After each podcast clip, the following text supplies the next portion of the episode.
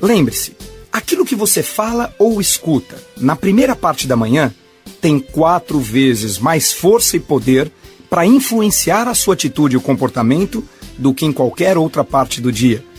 Para quem tem medo de perder o emprego, eu tenho uma excelente notícia. Existe uma fórmula, um segredo para sua estabilidade no emprego. Se você agir da maneira que eu vou lhe falar, quem ficará com medo de perder você é o seu chefe. Que tal? Qual é o segredo então, Rodrigo?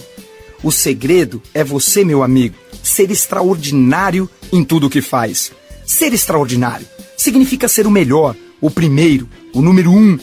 Mas cuidado para não me entender mal, para não chegar ao trabalho hoje e dizer: vou puxar o tapete de fulano, dar uma rasteira em ciclano, espera aí, tá tudo errado. Para você ser extraordinário, você não irá precisar puxar o tapete de ninguém ou pisar em alguém. Ser extraordinário significa ser o melhor você que você pode ser.